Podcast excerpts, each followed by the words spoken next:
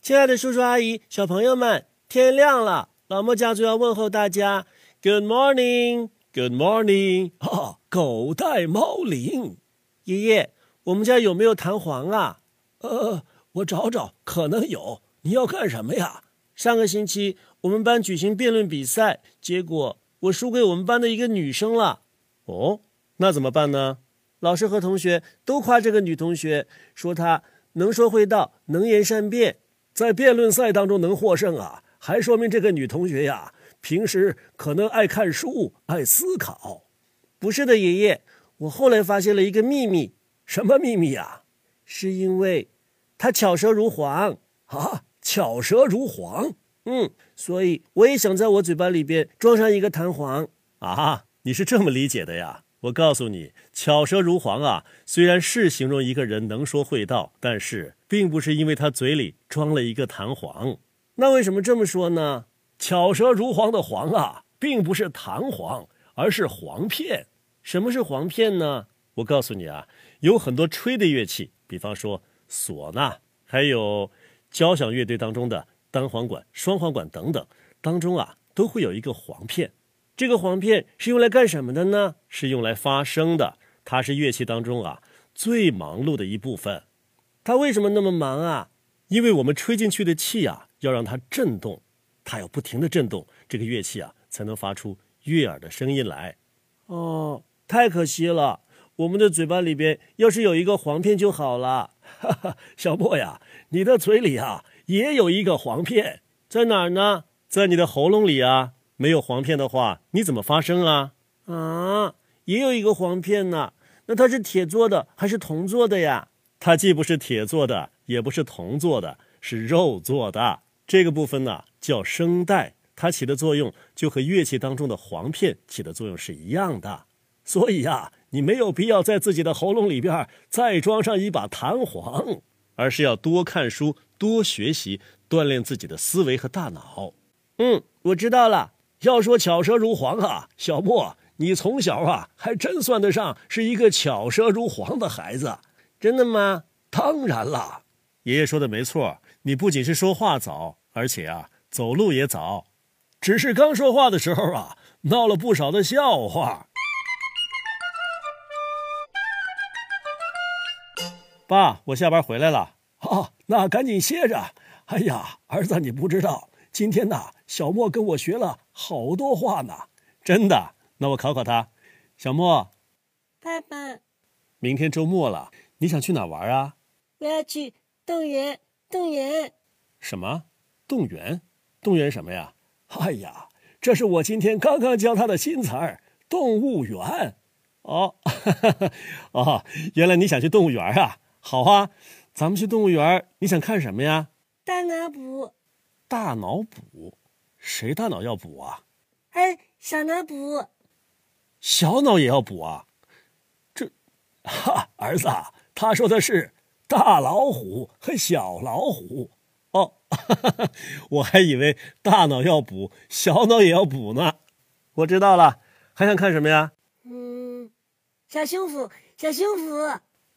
小胸脯，爸，你再翻译一下。 哈，小松鼠哦，小松鼠不凶啊，怎么叫小胸脯呢？跟爸爸说，小松鼠，小胸脯，不对，小松鼠，小胸脯。儿子，你这么教啊是徒劳的，为什么呀？因为这么小的婴儿啊，他的舌头还没有发育完全，所以呀、啊，不能像大小孩还有我们大人这样说话。啊，是什么地方没有发育完全啊？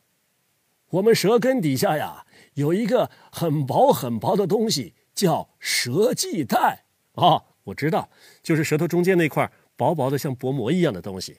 对，这个舌系带呀，是很重要的零部件，它能够让我们的舌头。很灵活的运动，这跟说话有关系吗？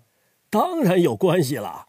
正是因为它的存在，我们舌头上的肌肉啊，才能够互相配合的非常的精巧，发出一些很复杂的声音。那小孩为什么就不能够发出像我们这样的声音呢、啊？你让小莫把舌头翘起来看看。小莫，你张开嘴，嗯把舌头翘起来。嗯，咦，好像跟我的是不太一样哈、他那个舌系带好像连到舌尖上去了。对，所以这个时候啊，他的舌尖被这个舌系带绊住了。哦，原来是这个原因呐、所以啊，有很多音它发不出来，这非常正常，不要着急。那他什么时候能够和我们一样呢？每个孩子啊，发育不同，有的早一些，有的晚一些，那这个舌系带会发生什么变化呀？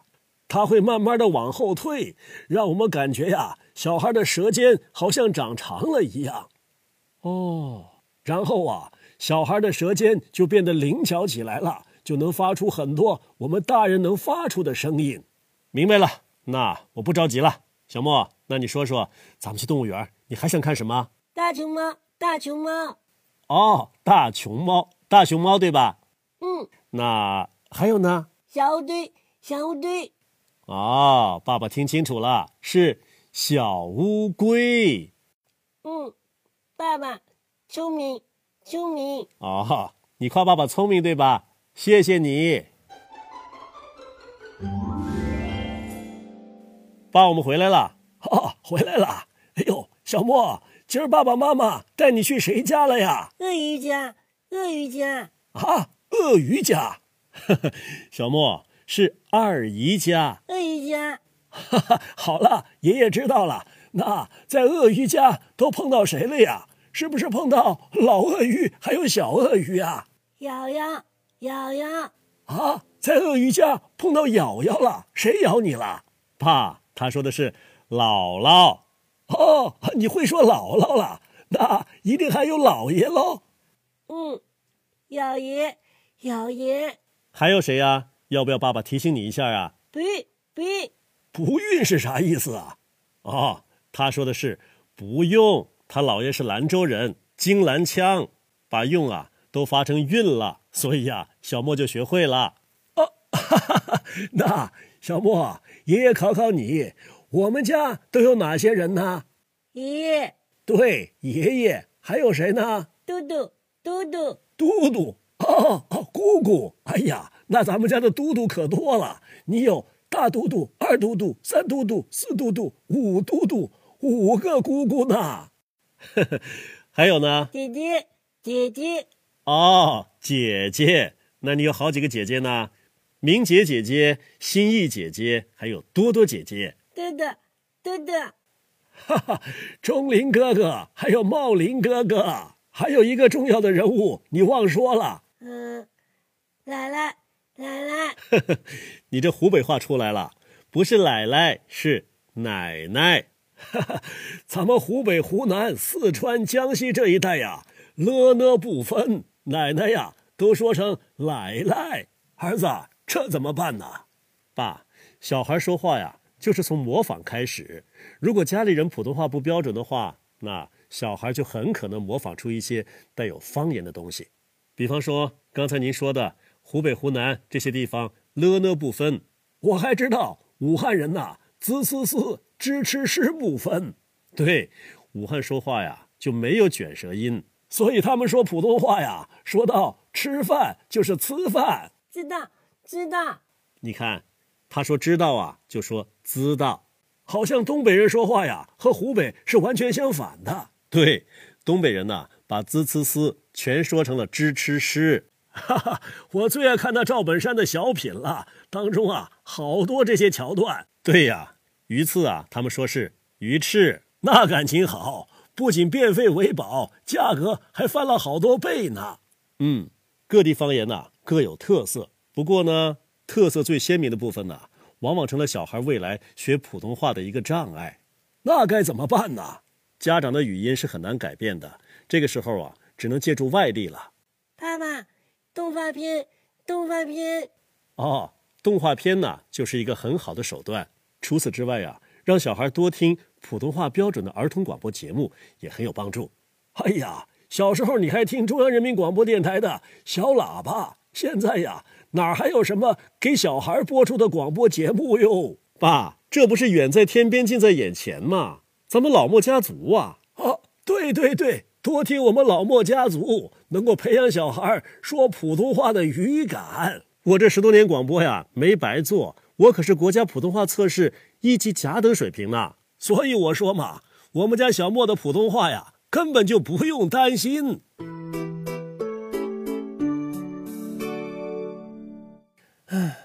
爷爷，我回来了，今天真把我累死了。怎么了？今天在回家的路上，我跟小胖去幼儿园接他弟弟，过马路的时候要等红灯，结果他弟弟站在马路边半米高的水泥柱子上，就是不下来。哦，那可是危险呐！是啊，我们让他下来，结果他不仅不下，还说什么“男子汉大担负，站得高，探得远”。哈哈哈，跟你小时候一样，是男子汉大丈夫，站得高，看得远。